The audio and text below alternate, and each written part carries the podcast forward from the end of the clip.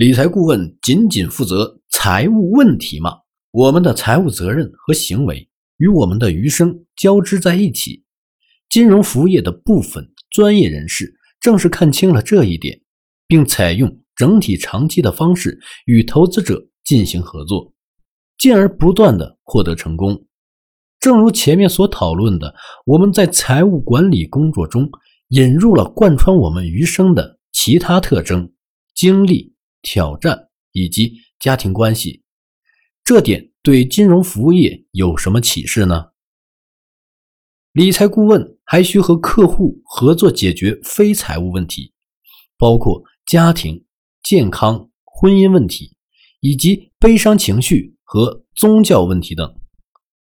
几年前的一项研究涉及了约一千四百位顾问，他们要么在财务规划协会工作，要么在。注册金融规划师标准委员会任职，研究重点调查了顾问们在非财务问题上面对的挑战和关键事件。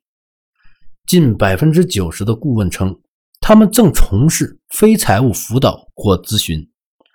在与客户的合作中，四分之一的顾问会涉及非财务问题。四分之三的受访者称，在过去五年里。花在解决非财务问题上的时间呈增长趋势。讨论的一些非财务问题包括个人生活目标、身体健康、职业相关问题、家庭成员或朋友的死亡与子女的冲突或分歧，以及婚姻问题也被列入了讨论的重点。就花费的时间而言，顾问们称。个人生活目标、客户的职业或工作以及身体健康占据了前三位。从以交易为中心到以关系为中心，从基于销售的建议到整体全面的服务，金融咨询服务正在经历着大规模的演变。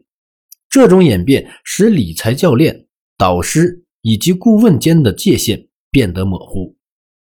这对学者以及从业者来说，无疑都是一个新的挑战。那些专注于客户利益的顾问们，却可以从这些模糊的界限中收获机会。他们在这一领域学习专业知识，并向潜在客户们提供各种相关服务。研究者们得出以下结论：离婚、家庭冲突、自杀、吸毒。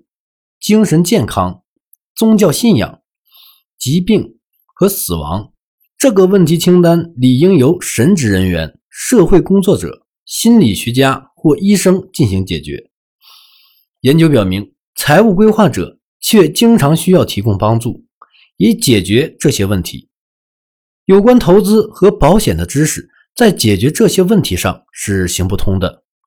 拥有会计、税收、金融。或投资方面的高级学位的确有利于规划者，但这些还不够。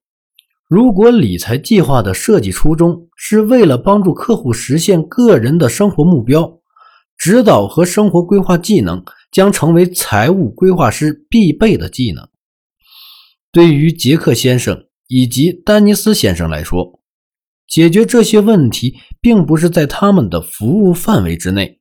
但越来越多的证据在表明，财务管理和生活管理相互交融，已经成为大势所趋。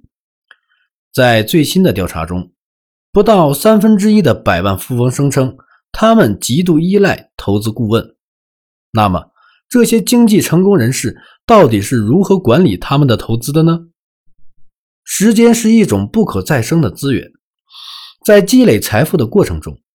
也需要学会分配时间，从而有效管理资金的进出。时间当然也可以用来积累知识。相比先天因素，后天培养对投资能力的影响更不可小觑。与投资相关的知识极其复杂，对大多数的人来说，家庭内部往往难以提供这样的知识，只能从外部寻求指导。例如。在针对大众富裕投资者进行的一项研究中，不到五分之一的人称他们的父母教他们如何投资，而超过百分之五十五的人称，他们的父母向他们灌输要为未来储蓄的理念。正如一位来自阿拉斯加的百万富翁向我们解释的那样：“我希望我年轻的时候就学会了投资。我父母不理解投资，在我眼里，他们的长期规划就是投资养老金以及经营一个休闲农场式的小企业。”二十世纪九十年代初，油价与阿拉斯加房地产价格一起暴跌，这使得我们几乎失去了所有的净资产。